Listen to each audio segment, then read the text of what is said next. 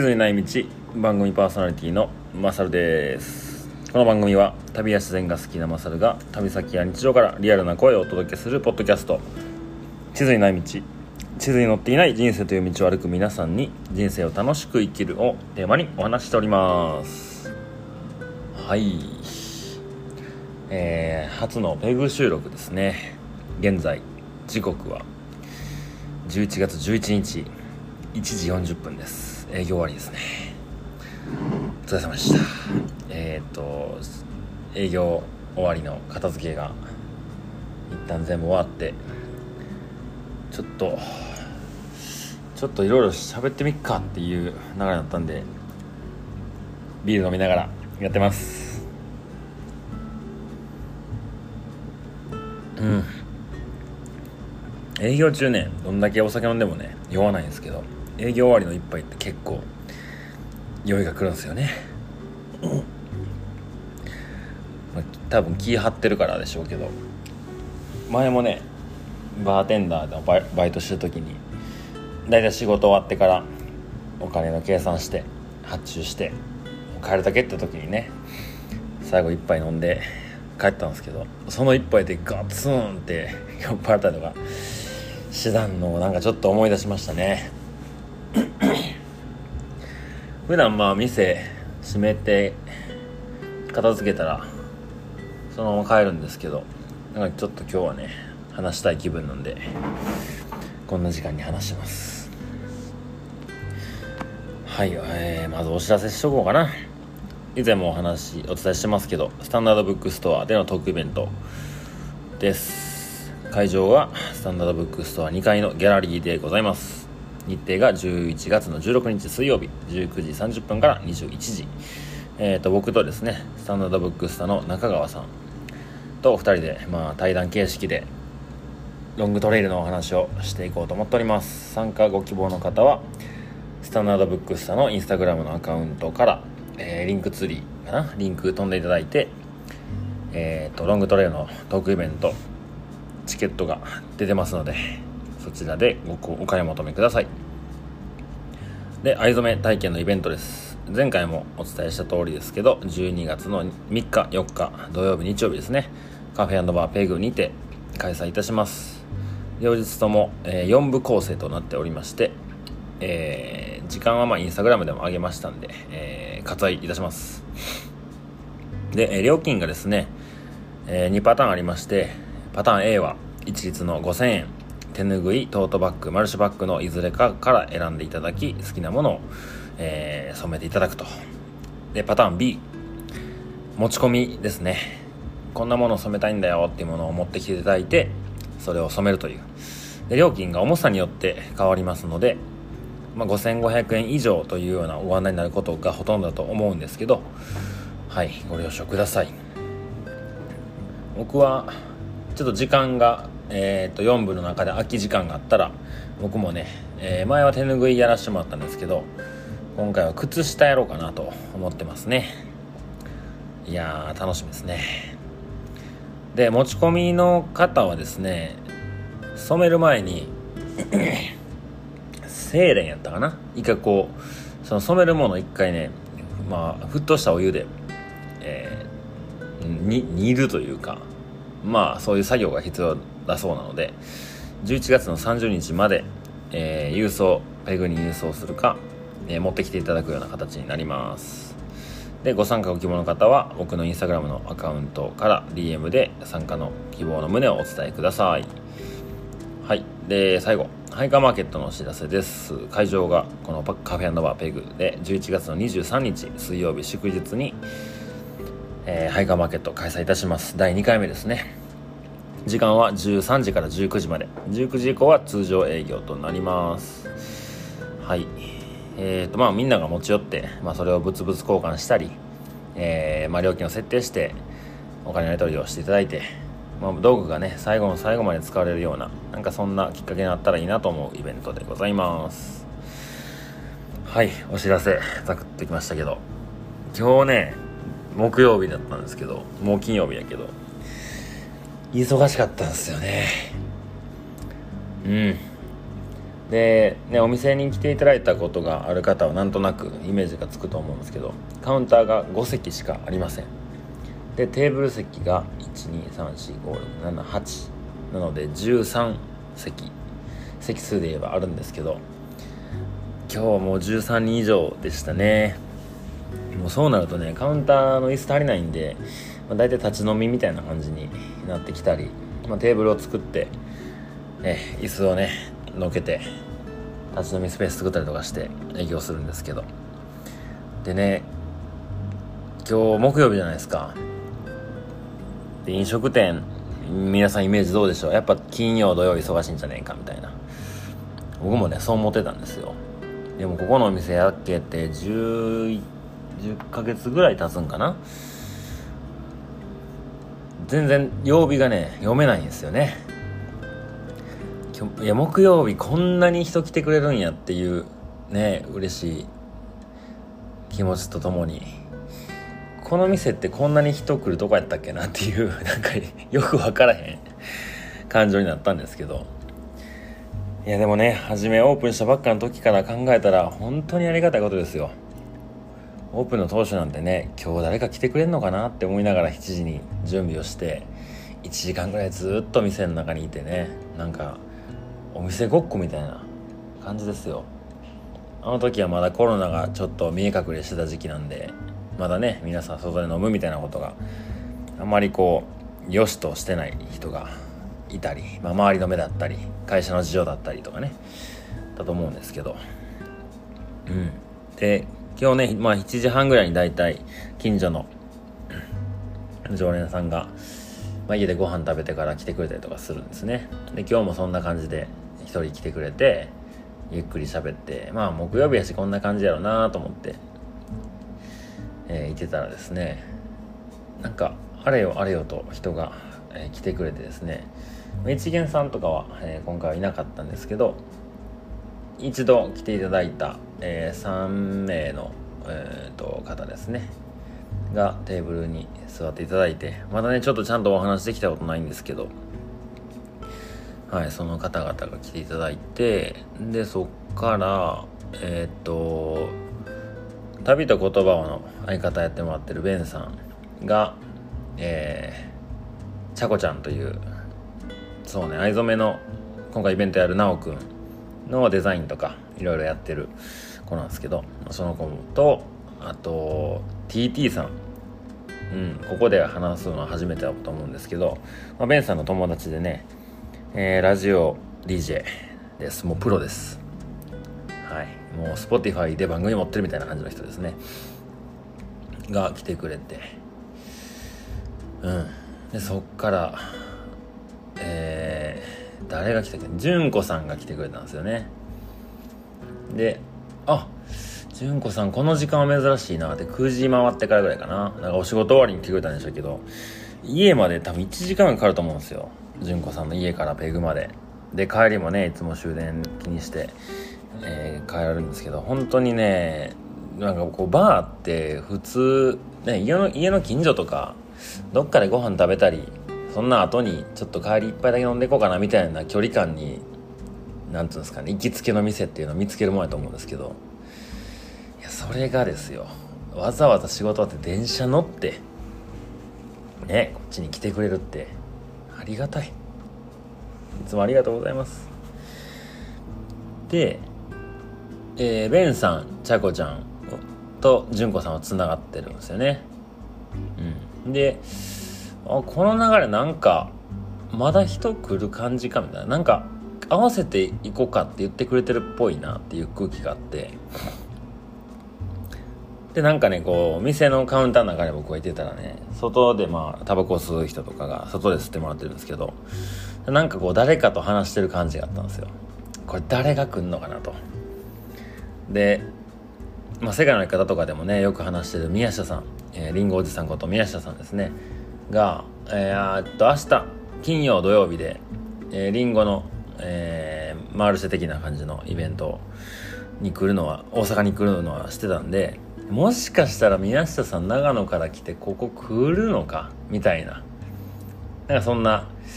ちょっとこう期待もしつつ。そしたらね表と違う人が来たんですよね。がね背高くて髪の毛長くて。ん？知ってんぞ。やキクちゃんやんってなったんですよね。でキクちゃんとね会ったのはまだ2回目なんですけどえーと、6月ぐらいにあった与謝野町でのイベント京都の与謝野町ですね。でそこに宮下さんがイベントで来るからっていうので会いに行ったんですけどそこでえー、っとまあ主催だったと思うんですけど今菊ちゃんがまあホップのイベントですかね。の摘み取り体験みたいなことも含めてやってた時にちょっと話をしてで夜焚き火囲みながらいろいろお話をしたっていう関係だったんですけどがねわざわざ来てくれたんですよね。でその後ろにはひょっこり、えー、直くんも来てくれてうん。でそっからえー、サトル兄やんもね顔出してくれて車で来てるって言ったからお酒飲めないけどって言ってね。いやありがたいなで近所のね常連さんとかも10時ぐらいからポロポロ来てくれてまあもう全然みんなとゆっくり話せるような状況じゃなかったんでもうひたすら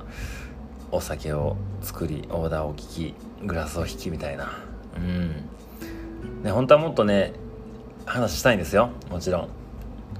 でもそれがやっぱこうねバーテンダーっていうのは主役にならなくていいもんだと思うんでみんなが楽しくね過ごせる空間を作るのが一番のお仕事ですから。っていうのを眺めながらうん。なんかまあだんだんみんなね電車で帰っていくんですけど。うん。で終電終わりぐらいから残ったメンバーが僕とベンさんとキクちゃんと、えー、TT さんと、えー、ケイちゃんって言ってね、えー、前のバー働いたバーで知り合った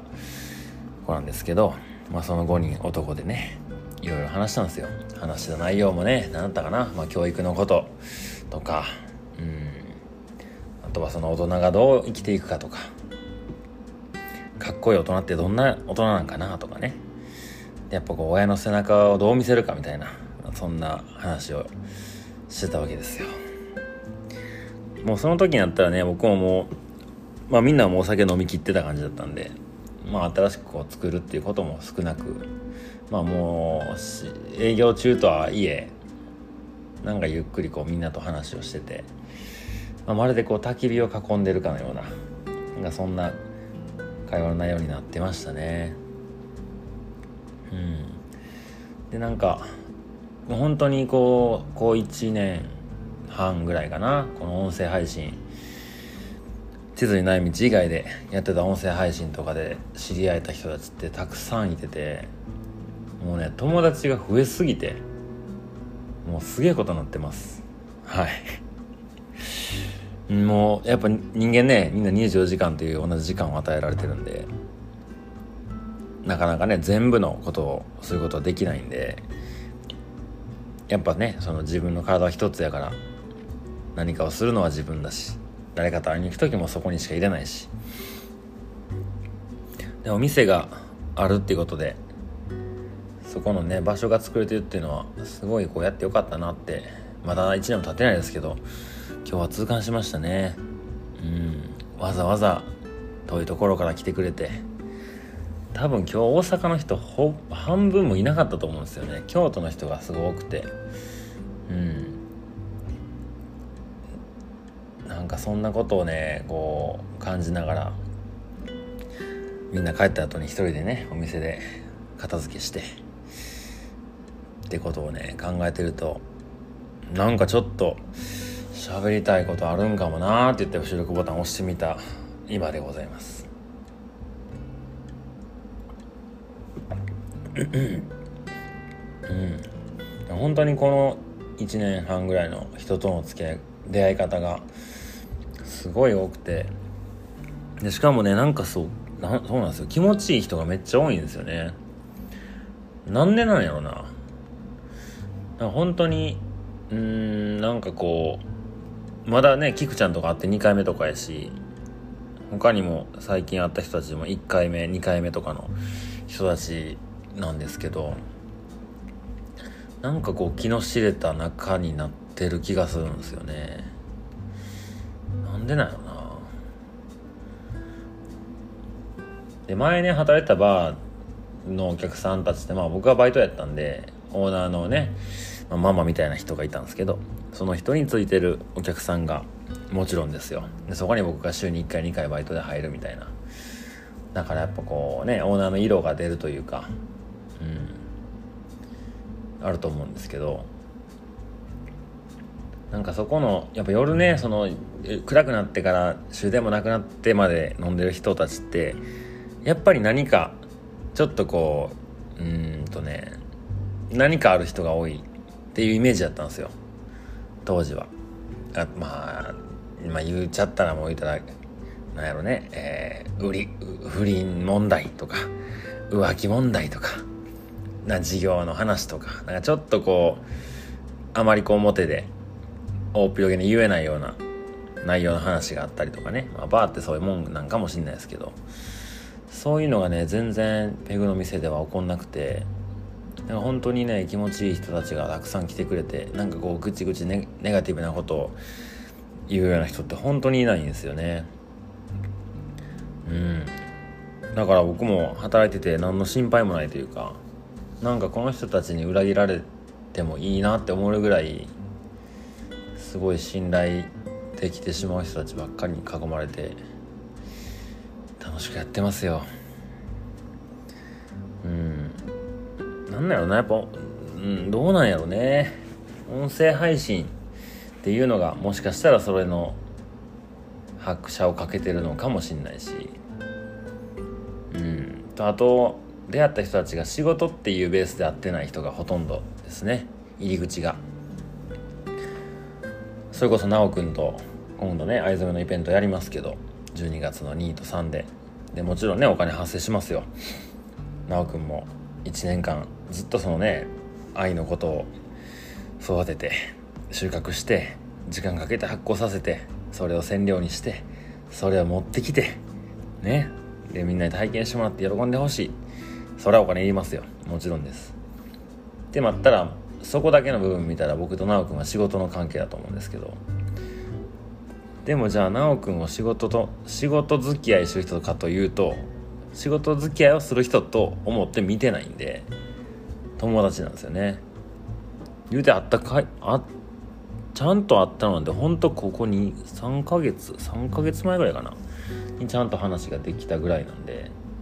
でそっから会ったのも今で何かあったんかな5回。6回ぐらいかな。うん。それでももう1回ちゃんと会って話ができてそれだけでも2回目はもう僕全信頼みたいな。うん。直くんやったら大丈夫っていう。直くんに限らずね。っていう人がねすごい多いのはなんか一つちょっとこう自然の中で遊んでたり、まあ、自然のことを考えたり。っていう人にあんまりこう気持ちよくない人がいないのかなとか思ったりしたんですよね。でなんでじゃあ自然の中に行けば人の心は綺麗になるのかっていう話ですよ。うんその要素はね少しあると思うんですよね、まあ、山の中だったりうんまあ海で遊ぶ人たちちょっとまあ人種が違うというかジャンルが違う。人間のこう性格的なところも違うと思うんですけど。やっぱ自然に触れて遊んでる人たちって自然はもう嘘つかないじゃないですか。雨降ってきたら雨降るし濡れるし。あとは何や。うん、風が吹いてきたら風強なるしみたいな。雨降ってるけど濡れへんみたいなことないじゃないですか。嘘がないんですよね自然の中って。もう本当に全て正直というかそれを人間たちは受け入れざるを得ないんでそれが日帰りだったとしても1泊2日のハイキングだったとしても何百何日も歩くようなロングトレイルだったとしてもやっぱり自然の中で遊んでる人たちってそういうなんかこううん遊んでる相手を自然とするなら自然が正直者なんでなんか自分もそういう人間になっていくのかもしれないですよね。でそこで出会う人たちって同じような考え方をある程度持っててもちろん個性は違ったりね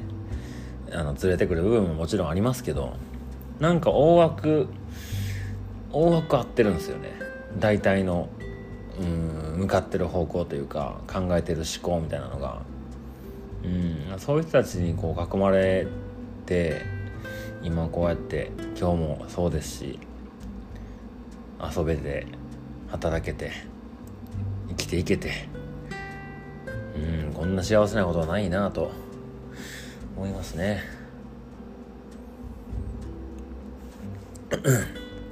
で明日もね